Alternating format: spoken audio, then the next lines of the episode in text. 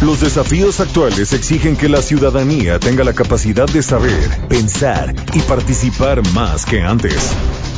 Bienvenidos a Sociedad Horizontal, un espacio donde Armando Ríos Peter y sus colaboradores analizan los temas más relevantes de la política y su impacto tanto en redes sociales como en las calles. Inicia Sociedad Horizontal por El Heraldo Radio, donde la H suena y ahora también se escucha.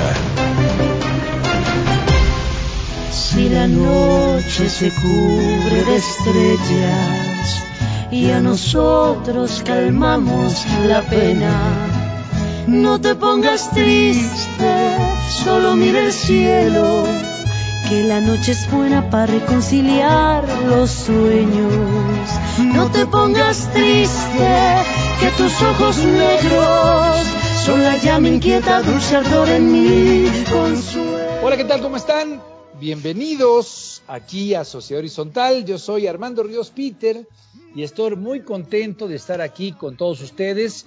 En esta mañana de domingo estamos escuchando a la ganadora del Grammy por el mejor álbum de música regional mexicana, nuestra queridísima Natalia Lafourcade, con la canción Mexicana Hermosa, interpretada al lado de Carlos Rivera. Les damos la bienvenida a Sociedad Horizontal aquí en el Heraldo de México. La verdad que todos construimos a través de esta señal y bueno, pues estoy muy contento de que nos acompañen, de que me acompañen como cada domingo. Maru Moreno, ¿cómo andas, Maru? Hola, Armando, muy contenta de estar aquí contigo. Gracias. Feliz, igualmente, Maru, qué bueno que estás aquí. Y mi queridísimo Pedro Sáez, ¿cómo andas, Pedrito? Muy bien, muy bien, Armando, muchas gracias. Este, muy contento de estar aquí como todos los domingos. Qué bueno, Pedro, mil gracias por tu tiempo y bueno, gracias a Yasmín Hernández, quien siempre nos apoya en los controles desde las instalaciones del Heraldo Radio. Un besote desde aquí. Y bueno, pues aprovechamos para enviarles saludos a esa gran familia del Heraldo Radio, a todos los que nos escuchan en la Ciudad de México, Monterrey, Guadalajara, Nuevo Laredo, Tampico, Ciudad del Carmen, Villahermosa, Hermosillo, Nayarit, Colima, Culiacán, Tuxtla Gutiérrez, Tapachula, Tehuantepec, Morelia, San Luis Potosí y por supuesto siempre el bellísimo puerto de Acapulco, mi querido puerto. A todos les damos la bienvenida a Sociedad Horizontal. A todos muchas, muchas gracias por su preferencia. Y Maru, porfa, recuérdanos las redes. Síganos en Twitter con arroba Heraldo de México, en Facebook El Heraldo México y en Instagram arroba El Heraldo de México. Y bueno, también nos pueden escuchar online a través del portal de heraldodemexico.com.mx. Esperamos todos sus comentarios en Twitter con el hashtag de Sociedad Horizontal. Vivimos un cambio de era, la tecnología ha provocado nuevas formas de organización y de comunicación. Las jerarquías tradicionales pierden su valor a pasos agigantados y hoy el diálogo es el motor para entender que la verdad cotidiana la construimos todos, especialmente si logramos ponernos en los zapatos del otro. Y entrando en materia, hoy tendremos un análisis con los temas más calientes de las redes sociales y esta información es cortesía de Metrix, conocer la verdad en una sociedad digital. Le agradecemos mucho a Metrix que siempre pues nos da toda esta información. Hay una noticia de último minuto eh, que creo que va a ser importante desglosar, lo haremos con mucho mayor profundidad. Está pues esta crítica a que hubo eh, unos créditos ahí que se apalancaron por parte del Bancomex a Pigmenio Ibarra. Creo que valdrá la pena por la importancia, la relevancia que tiene él en el contexto, digamos, digital, eh, en el contexto, digamos, del armado, del andamiaje digital, que habrá que dedicarle puntual atención a ese tema, ver cómo se desenvuelven las reacciones, la discusión, como todos sabemos, en esta sociedad horizontal siempre hay posiciones a favor, siempre hay posiciones en contra, pero bueno, hay un tema ahí está presente. El otro, bueno, lo vamos a comentar el día de hoy. Eh, vamos a tomar en consideración pues, cómo va el tema de las eh, vacunas. Eh, recordemos que pues, se ha llevado a cabo una jornada nacional de vacunación en torno al COVID. Hay un avance que muchos critican de ser precario. De hecho, según los reportes de Metrix, pues el tema del COVID, especialmente alrededor de las vacunas, ha estado en primerísimo lugar a lo largo prácticamente de todo el mes, digamos lo que va de marzo y la mitad del mes de febrero. empezaron a vacunarse en la República, pues a los adultos mayores. Al principio había eh, un caos, había pues este tema de que no estaban eh, claramente organizadas las rondas, las entradas, los momentos, pero esto se ha venido acomodando. Yo he tenido la oportunidad de platicar pues con adultos mayores, con familiares eh, que han tenido ya la condición de vacunarse, sienten que el proceso ha sido ordenado y hay algo que me comentó una amiga con la que me encontré hace poco, me decía, es muy interesante ver cómo en la jornada de vacunación, a ella le tocó hacerlo en Miguel Hidalgo, donde pues obviamente está gente de, buenos recursos, gente de las lomas, pero también gente de las pensiles, de pues, lugares tal vez un poco más populares. Y ella me decía, y me lo decía con, mucha satisfacción, así me lo decía con mucho orgullo, es cómo eh, ahí en la jornada de vacunación, eh, formados todos, ricos y pobres, fifís y chairos, pues no se ven estas contradicciones, esta polarización que hoy se ve en las redes sociales. Bueno, me gustó el comentario, lo quise compartir, pero bueno, cuéntanos, porque Jorge Alcocer, mi querida Maru, fue en realidad uno de los trending topics, el hashtag Jorge Alcocer, por algunas declaraciones que dio el secretario de Salud. Cuéntanos cómo estuvo. Así es, se manifestó en dos temas que ahora les comento. En una carta, la Academia Nacional de Medicina de México le solicitó al secretario de Salud, el doctor Jorge Alcocer, que se vacune a todo el gremio para preservar la salud de quienes contribuyen al bienestar de la población. A lo que el secretario respondió, cuando hay vacunas, se vacuna y aseguró que ha sido muy eficaz la campaña de vacunación en México. Esto se convirtió en un sinnúmero de chistes al mero estilo de la chimoltrufia de Cantinflas, siendo trending topic en las redes. Por otro lado, el mismo doctor Alcocer informó que en coordinación con la Secretaría de Educación Pública y el sector asesor científico se afina ya la estrategia para reanudar las clases presenciales. Bueno, pues eh, el tema del COVID, mi querido Pedro, de hecho, eh, pues ya se cumplió un año, el eh, primer caso de COVID fue hace prácticamente un año. A muchos de los que estaban en el eh, puente el año pasado, alrededor en torno al natalicio de Benito Juárez, pues les tocó eh, quedarse inclusive pues ya enclaustrados en algunos lugares donde estaban tomando ese, ese descanso. Y ha pasado un año, ha habido de todo, ha habido pues desde la consolidación de López Gatel como un rockstar hasta su caída, por así decirlo de las críticas eh, que pues ahora son cada vez más fuertes hacia el subsecretario. Eh, primero pues eh, un debate, polarización en torno a cómo se estaba atendiendo a las empresas. De eso vamos a hablar, de hecho, en la segunda parte del programa, el programa de atención a micro, pequeñas y medianas empresas, que hoy ya distintos sectores están pidiendo un rescate ya para las MIPIMES eh, tensión entre el sector empresarial y el propio presidente López Obrador, eh, después el asunto de que llegaran las vacunas, el confinamiento, en fin, es un largo año en el que ha estado presente un debate. Pero bueno, a final del día, ahora, como ya lo decía yo, el tema de las vacunas, el tema de qué tanto se está avanzando, los contrastes, las comparaciones frente a otros países, frente al ritmo que llevamos nosotros y el que pueden llevar otras naciones. Eh, ¿Cómo sentiste tú esta discusión, mi querido Pedro Sáez, en torno a Jorge Alcocer y bueno, estas declaraciones, eh, dice, dice Maro Chimoltrufiescas, ¿no? Que, que bueno, pues incendiaron las redes sociales como siempre ocurre.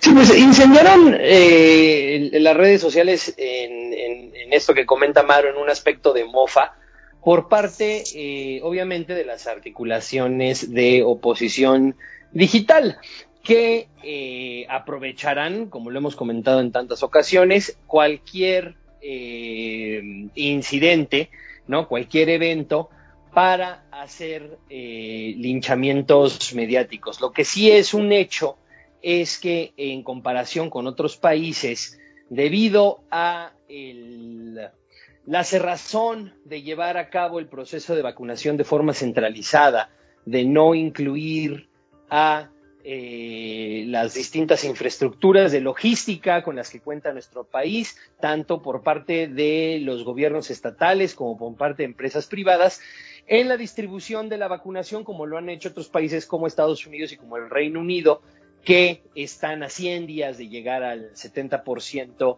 de población vacunada y básicamente dar, darle la vuelta ya de forma definitiva al problema de la pandemia. En México, las estimaciones actuales son de que llegáramos al 70% en 800 días, más o menos. Obviamente estoy disminuyendo porque hace eh, dos semanas, si no mal recuerdo, las estimaciones es que se llegaría al 70% en 2000 días y el, sí, ha, sí, ha, estado incrementando la potencia con la que se lleva a cabo los esfuerzos de vacunación, pero de todas maneras, en comparación con los países que hemos mencionado, pues es bastante débil. Por parte de las, de, por parte de las articulaciones eh, amloístas, el énfasis fue en las buenas noticias que se dieron durante la conferencia del presidente y el hashtag que usaron ellos fue conferencia presidente, ¿no? De que se informe que México cumple siete semanas de disminución de casos activos y que eh, efectivamente se está ya empezando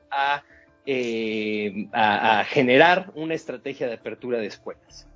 Ahora, a ver, yo, yo quisiera compartir eh, contigo, tal vez las redes sociales no lo reflejan, pero es la percepción que yo he empezado a tener allí en la Ciudad de México. Seguramente el auditorio de todo el país pues puede tener, compartir un poco el sentimiento, tal vez no, pero me da la sensación de que la gente ya empezó a sentir que se acabó el COVID. No, puedo estar equivocado, repito, pero me tocó la vez pasada salir en la noche y ver pues una, una ronda de unos 30 visitecos se llaman, les dicen en la Ciudad de México, a esta gente que sale a rodar por la noche. No me había tocado verlo en mucho, mucho tiempo. Siento como que se ha relajado un poco la, la percepción de que la enfermedad eh, requería el aislamiento. Tengo esa sensación, repito, puede ser equivocada desde mi punto de vista, pero no sé si las redes sociales estén reflejando algo por el estilo. No, por supuesto que lo reflejan, porque obviamente la, conversación en, en, en, en, relación a la pandemia es muchísimo menor de lo que era hace un mes. O sea, lo podemos ver hasta con el, habíamos comentado en este espacio sobre el movimiento Abrimos o Morimos, eh, que, que, obviamente el, el, todo el empuje que tenía y todas la, la, las articulaciones que se daban tanto digitales como en tierra, tenían que ver con, esta, eh, con este sentimiento de que la pandemia estaba encima de nosotros y se murió de un día a otro. O sea, se, se murió de un día a otro y la conversación en términos generales se ha reducido. Tiene que ver también, lo podemos ver, podemos ver que ocurrió lo, contrario hace exactamente un año, cuando en México todavía no estábamos en las mismas circunstancias en las que estaba Italia o España, ¿no? y eh, el, el, miedo que se generó en esos países se vino a este país y eh, actores de iniciativa privada, escuelas, eh, empresas empezaron a tomar medidas sanitarias mucho antes de lo que lo había exigido el gobierno. Pues ahora, existe, ahora, ahora, ahora ocurre lo contrario.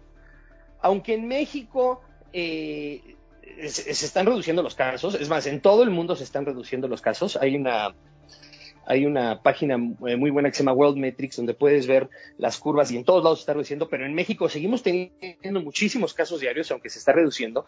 El hecho de que en otros lugares del mundo ya se haya acabado la pandemia, en Estados Unidos ya se acabó la pandemia, en Europa ya se acabó la pandemia, o sea, los, aunque sigue habiendo casos, los casos son muchísimo menores de los que había hace 45 días.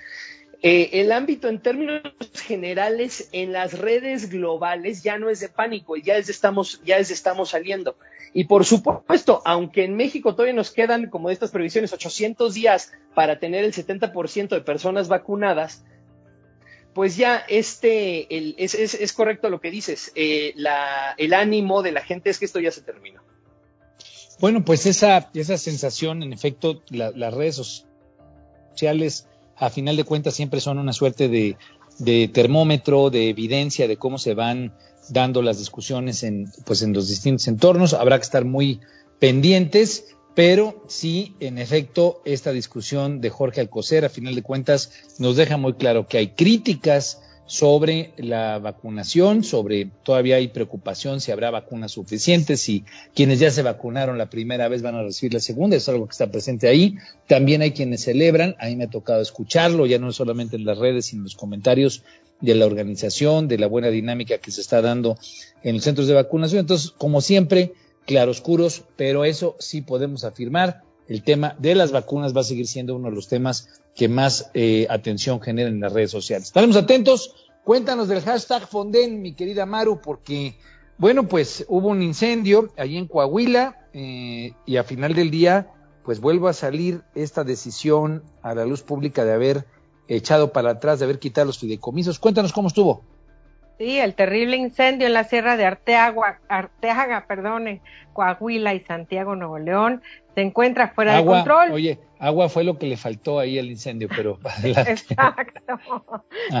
Y quizás a mí también. Bueno, pues desató las redes en contra de la desaparición del Fonden por el gobierno de la 4T, cuando nunca se explicaron ni las supuestas irregularidades por las cuales fue eliminado. Además, en aras de un gobierno austero, la 4T también quitó más de 300 millones a la CONAFOR, que es la Comisión Nacional Forestal, por lo que no se cuenta con el personal suficiente para haber prevenido, delimitado y apoyado en el control de este tremendo incendio, Armando.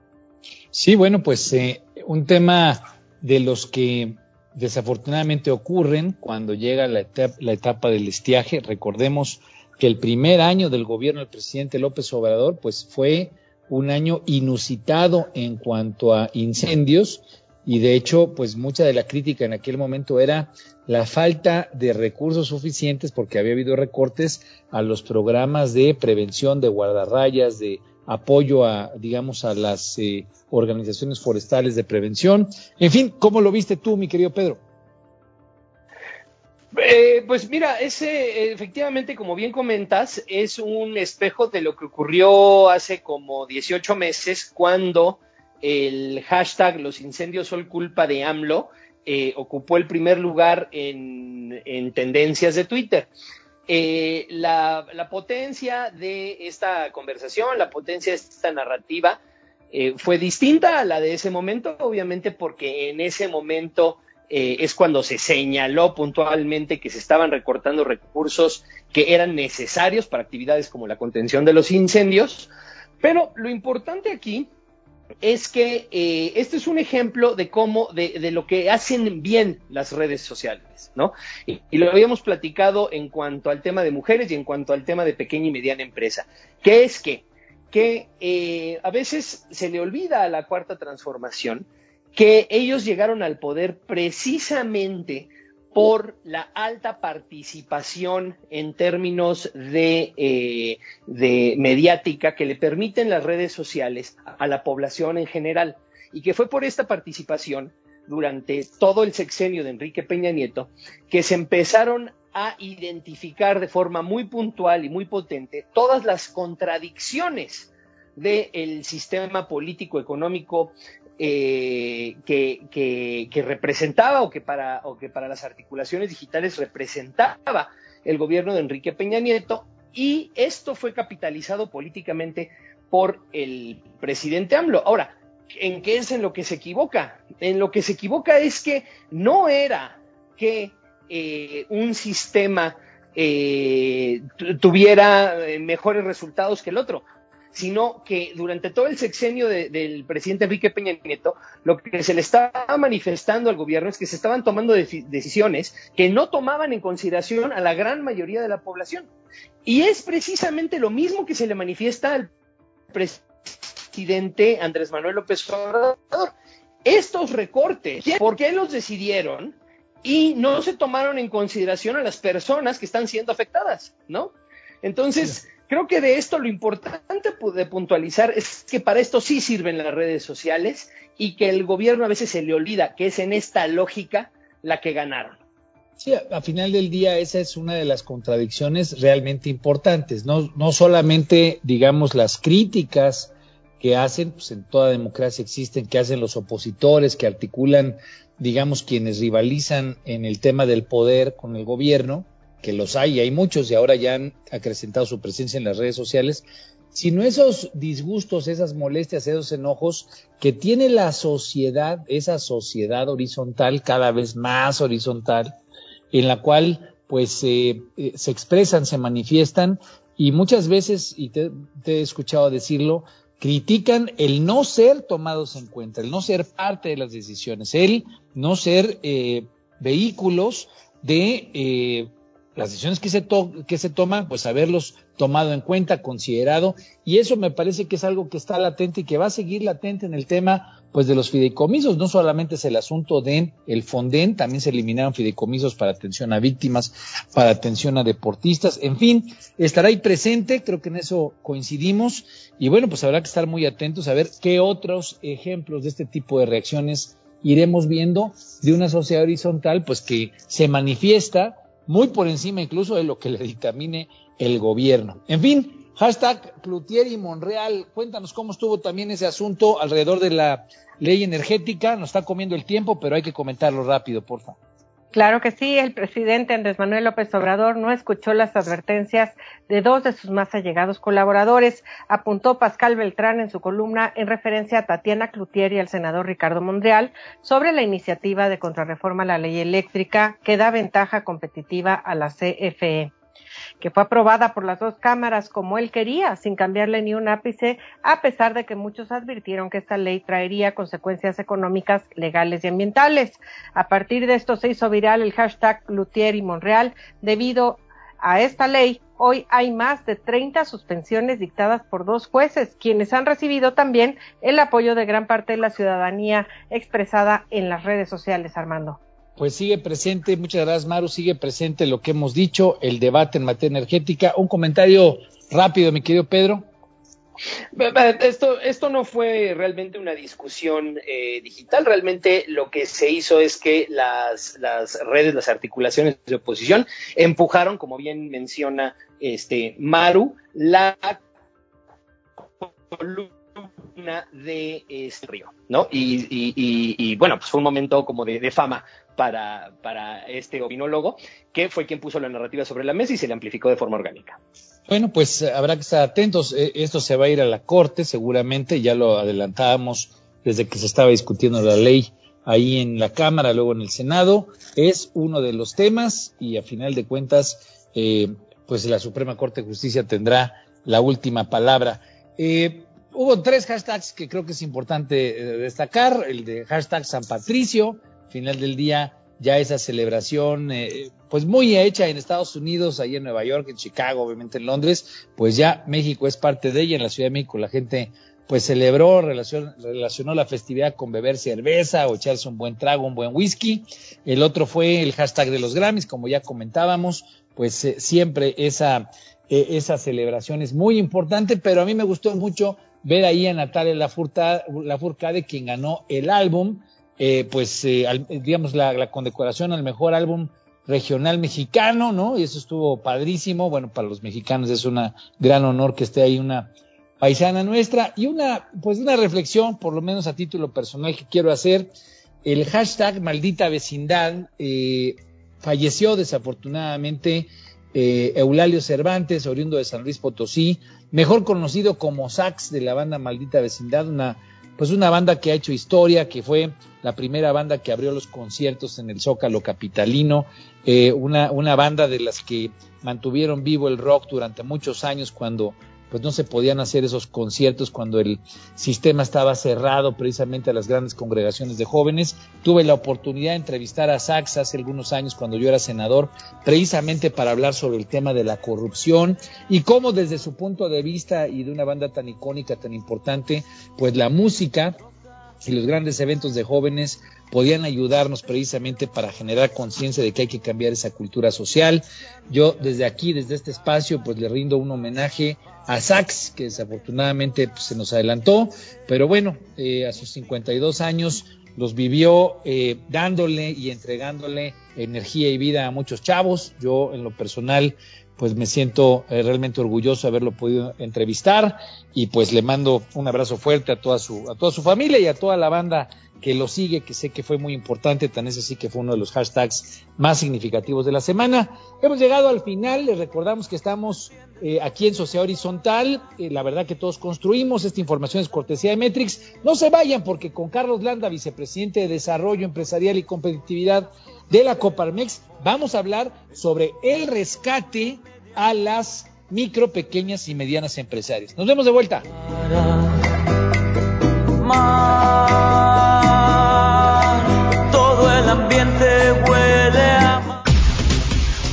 Vamos a una pausa y regresamos a Sociedad Horizontal por El Heraldo Radio.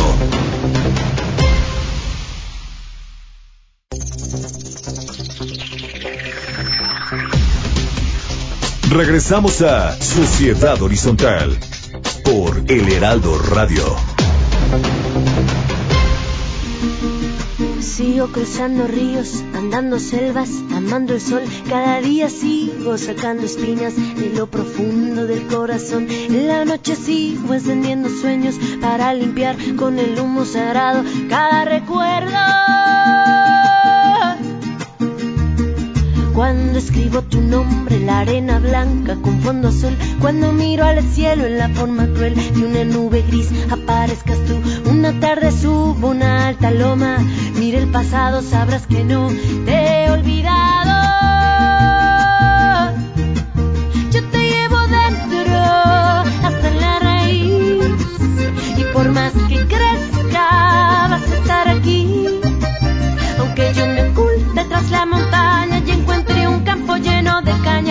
No habrá manera,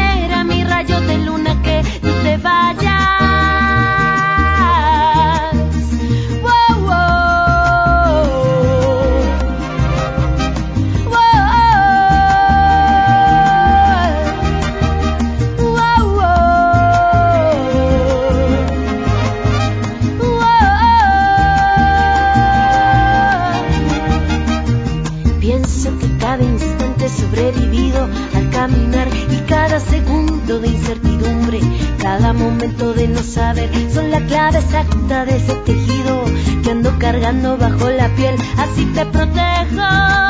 Aquí sigues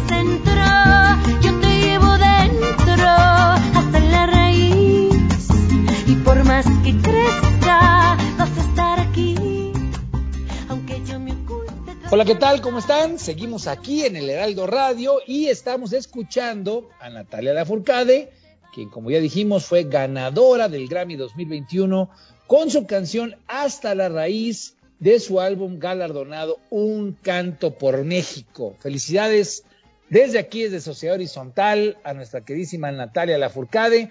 Muchas gracias por seguir con nosotros. Estamos aquí en Sociedad Horizontal, la verdad que todos construimos.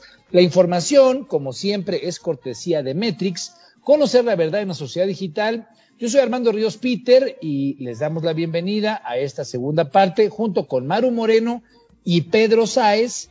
Y esta mañana tenemos el honor de que nos acompañe Carlos Landa, quien es vicepresidente de Desarrollo Empresarial y Competitividad de la Coparmex en la Ciudad de México. Carlos es consejero nacional en innovación y responsable de la plataforma Conecta, que es de ayuda mutua entre Coparmex y otros encargos. Entonces, mi querido Carlos, ¿cómo estás? Bienvenido.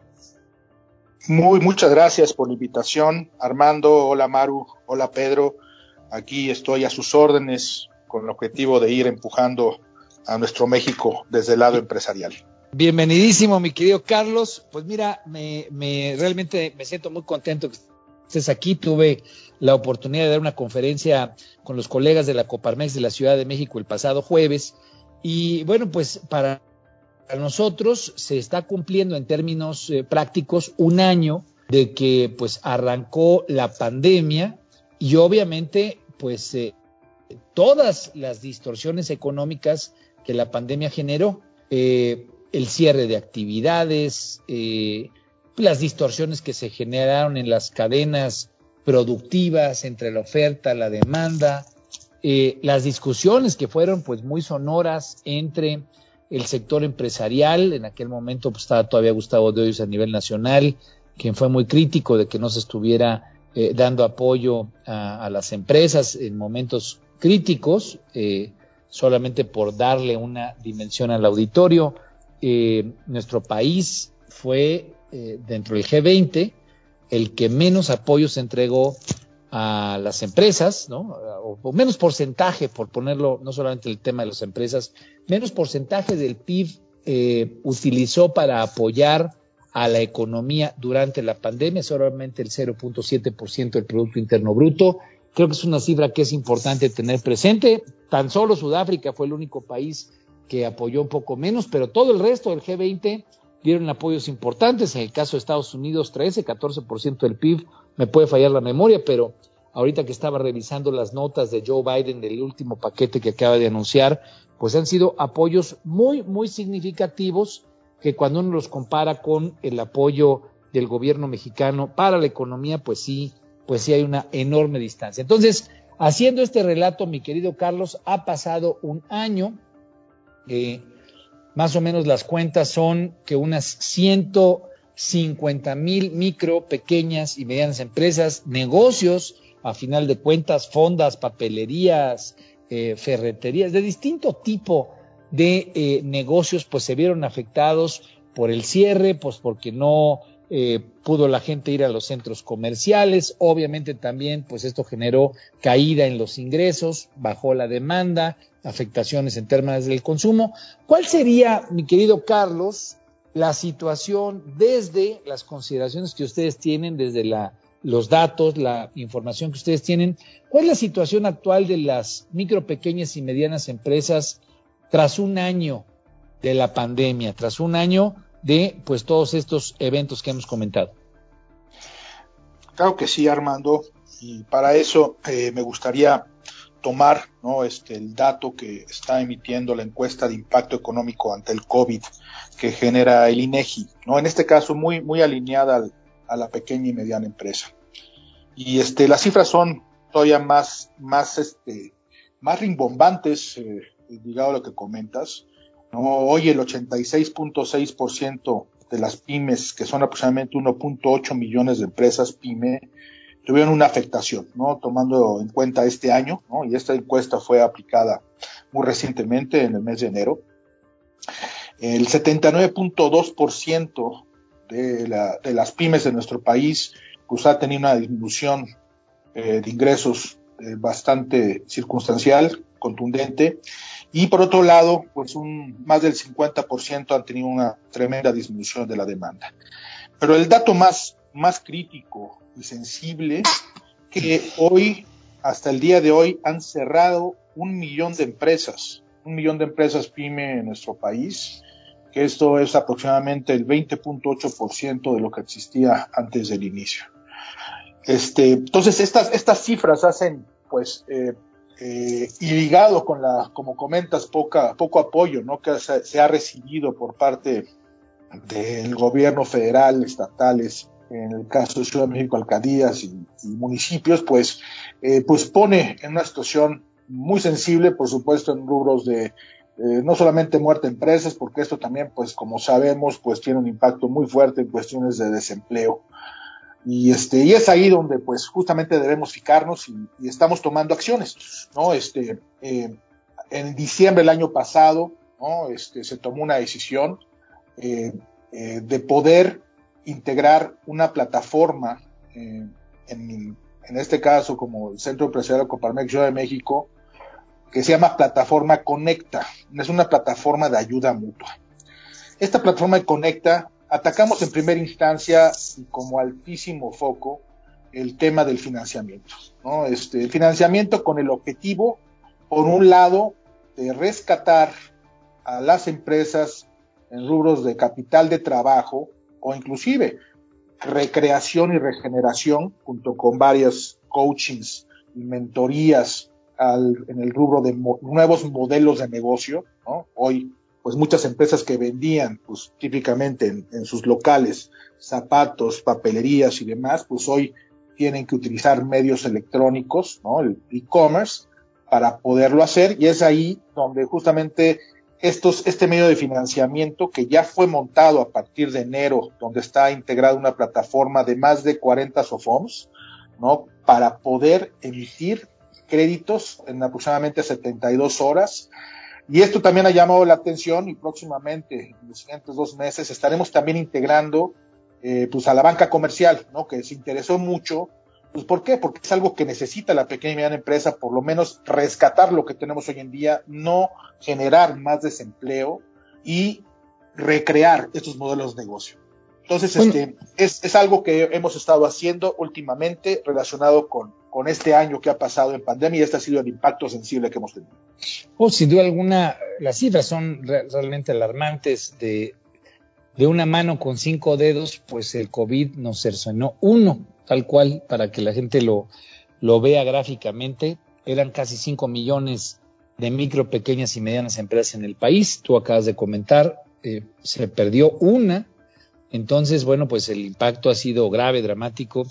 Pero, pero creo que es interesante cuando tú comentas de esta plataforma Conecta, cómo eh, la iniciativa privada pues se ha articulado, se ha organizado. Recuerdo eh, digamos, con, mucha simpatía, como también se anunció el apoyo, eh, digamos, la interconexión que se hizo con el Banco Interamericano de Desarrollo y la articulación de muchas de las cadenas que, pues, vieron, empezaron a ver afectadas a sus, a sus eh, digamos, a sus partes, sus eslabones más débiles de la cadena, las tienditas, por ejemplo, pues muchos de los grandes productores de agua, de gaseosas, en fin, pues le entraron ahí a ver cómo apoyaban con créditos a las tienditas, pero a mí me sigue quedando, digamos, el, sabor de boca de que se pudo y se puede todavía o se debe todavía hacer algo más. Qué bueno que estén las OFOMS, qué bueno que vaya a entrar la banca comercial, pero a mí me parece que hay algunas cuestiones que el propio gobierno debería articular, que se debería generar un fondo que nos ayude, digamos, a pues eh, apoyar de manera directa, a subsidiar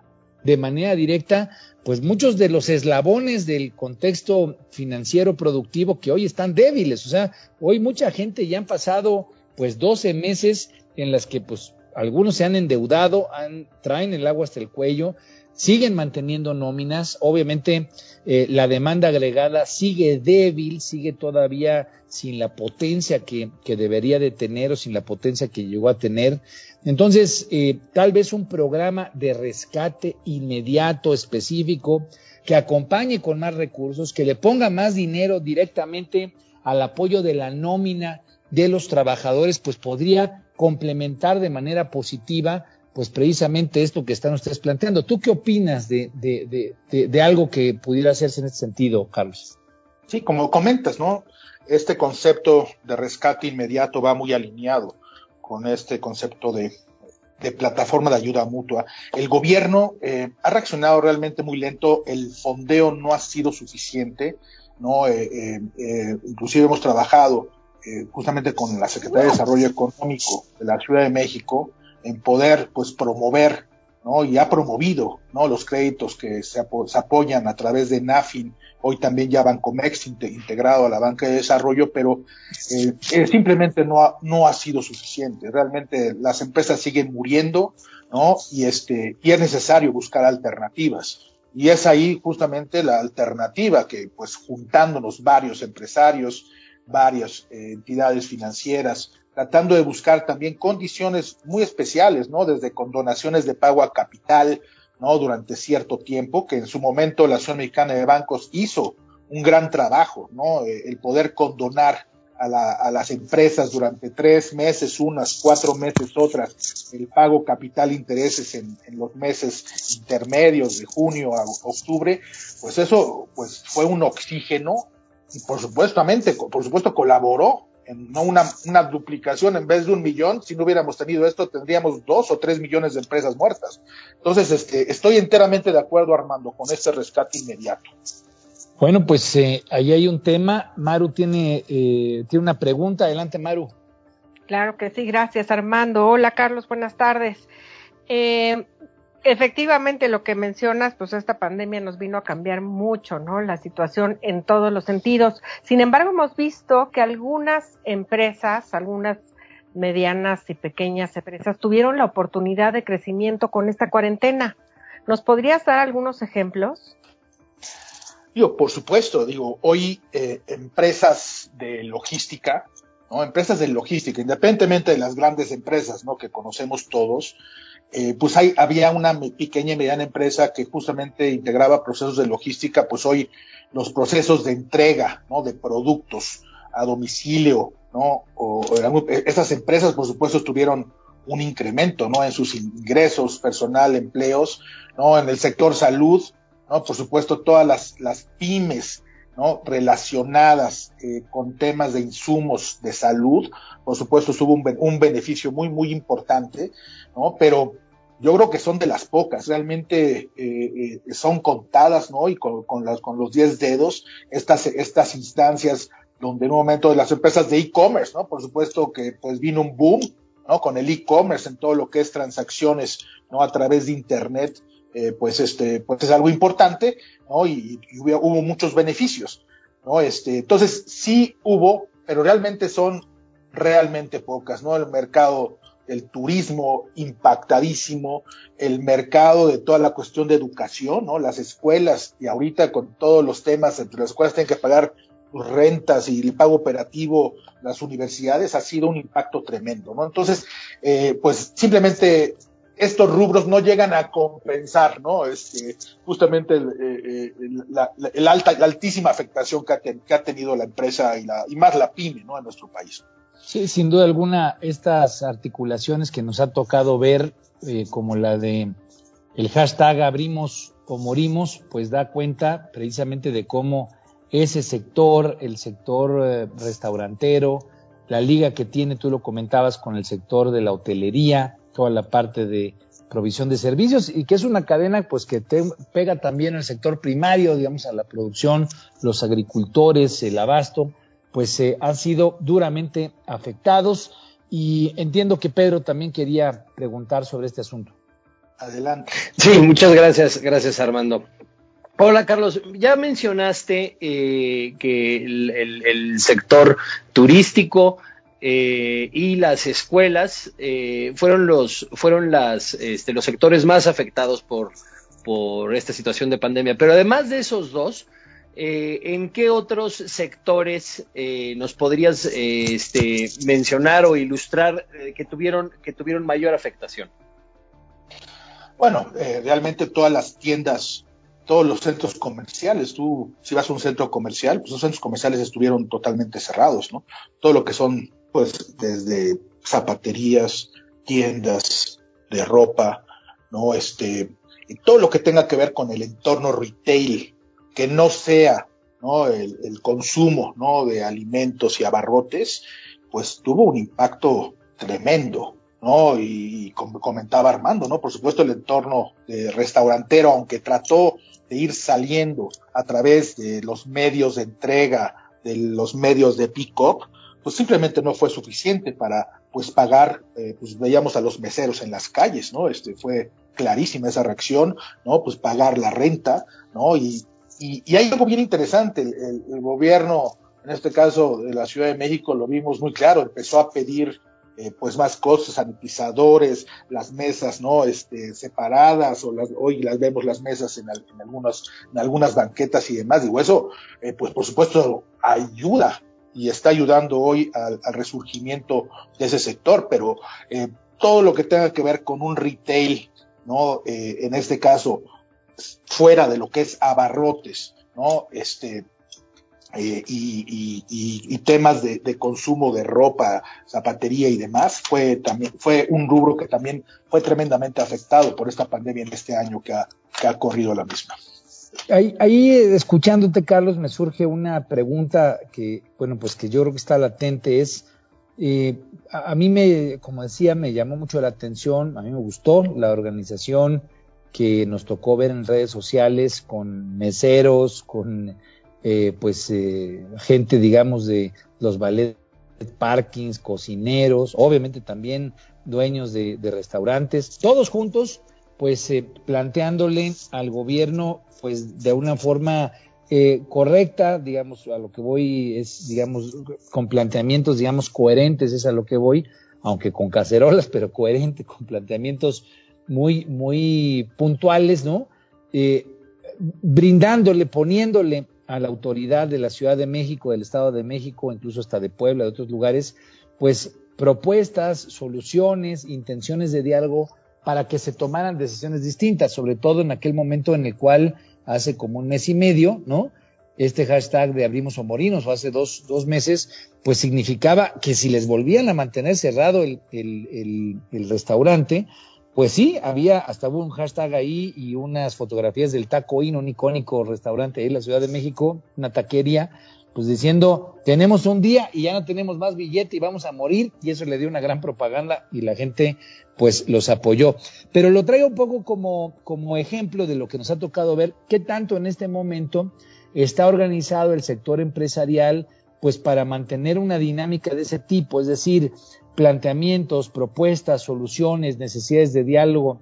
Si es que se requiere y se necesita un, eh, pues un, eh, un rescate, pues un poco qué tanto hay una articulación de la Coparmex, de las otras cámaras, de los distintos sectores, pues que pueda no solamente desde la lógica cupular, sino desde la organización social que ahora es pues la que está presente y que es la que a nosotros nos gusta revisar, entender aquí en Sociedad Horizontal, ¿qué tanto tendrían la posibilidad de ejercer ese tipo de músculo, pues para hacer un planteamiento constructivo de la mano con la, con, con el gobierno, frente al gobierno, pero obviamente con la intención de hacerlo de la mano eh, con el gobierno? ¿Cómo, ¿Cómo lo sientes? ¿Cómo lo ves? Es, eh, es totalmente viable, digo, finalmente digo, las secretarías de, de, desarrollo económico, tanto a nivel federal como de cada de cada estado, y es el caso ¿no? de la Ciudad de México, han estado abiertos, de por sí la comunicación existe, ¿sí? buscamos un mismo objetivo, el poder rescatar ¿no? a las empresas que fueron altamente impactadas, medianamente impactadas, a través de medios alternativos. Hay algo, ahí abro un paréntesis ahí. Entonces, hay un tema que está relacionado con el los nuevos egresados que están saliendo de las universidades. ¿no? Hasta este momento hemos hablado del tema de empresas existentes, ¿sí? Pero hoy, ¿no? Algo que, que hemos venido trabajando, ¿no? Y hoy tam también relacionado y vinculando con, con Secretarías de Desarrollo Económico, y es el caso de la Ciudad de México, entonces, hoy Coparmex está no solamente fijándose en las empresas existentes, sino en generar nuevas empresas ante esta adversidad, buscando nuevos modelos disruptivos. Y es ahí donde los nuevos egresados que vienen de todas estas universidades que les comentaba, combinado con nuestro club de mentores en Conecta y nuestro club de inversionistas, Hoy estamos trabajando semana a semana oyendo nuevos proyectos de jóvenes con nuevas ideas de negocio y esto, pues, por supuesto, va ligado no solamente a generar más empresas, sino también más empleo y progreso económico, que no solamente aplicaría para México, sino también exportarlo a otros países. bueno, pues e, esa es eh, realmente una gran noticia porque si bien ha sido un año complejo, yo estoy convencido y lo platicábamos en la primera etapa del programa, pues eh, se está cambiando la percepción en torno a pues la pandemia, ya hay una luz clara, firme con el tema de las vacunaciones, la dinámica está cambiando y bueno, pues que haya organización, especialmente alrededor de los empresarios, con instrumentos que ya se han venido generando, como esto de Conecta, como los apoyos eh, por parte de las OFOMS, por parte de la banca privada, como la articulación de las universidades y esta visión de mentoría, creo que nos da pues un andamiaje robusto, completo, potente para pensar pues que el sector privado, como siempre, está organizado, está echado para adelante y que si logramos, si logramos conectar con el gobierno que entiende esta visión de rescatar a las empresas, de ponerles un aditivo, de echarle ahorita un, último empuje o un nuevo empuje eh, en este momento, pues se puede conseguir algo muy positivo. Vamos a seguir en contacto, mi querido Carlos Landa, vicepresidente de Desarrollo Empresarial y Competitividad de la Coparmex. Te agradecemos mucho por estar aquí en Sociedad Horizontal y pues no te pierdas porque este tema va a seguir presente. Eh, pues yo les agradezco mucho la, la invitación, eh, Maru, Pedro, Armando, y por supuesto agradezco a tu auditorio. Eh. Muchísimas gracias. Abrazote fuerte y bueno, pues cerramos. Maru, Pedro, un abrazote a todos. Esto fue Sociedad Horizontal, la verdad que todos construimos por el radio. Tengan un feliz domingo, cuídense, Sociedad Horizontal, nos vemos la próxima semana.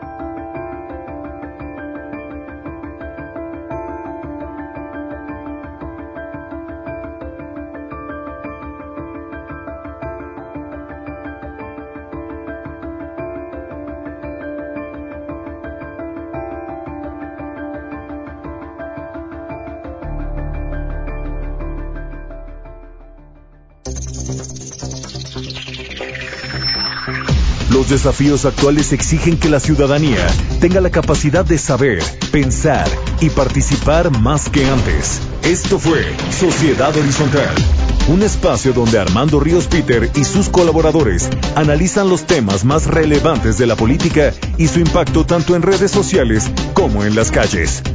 Una producción de El Heraldo Radio, donde la H suena y ahora también se escucha.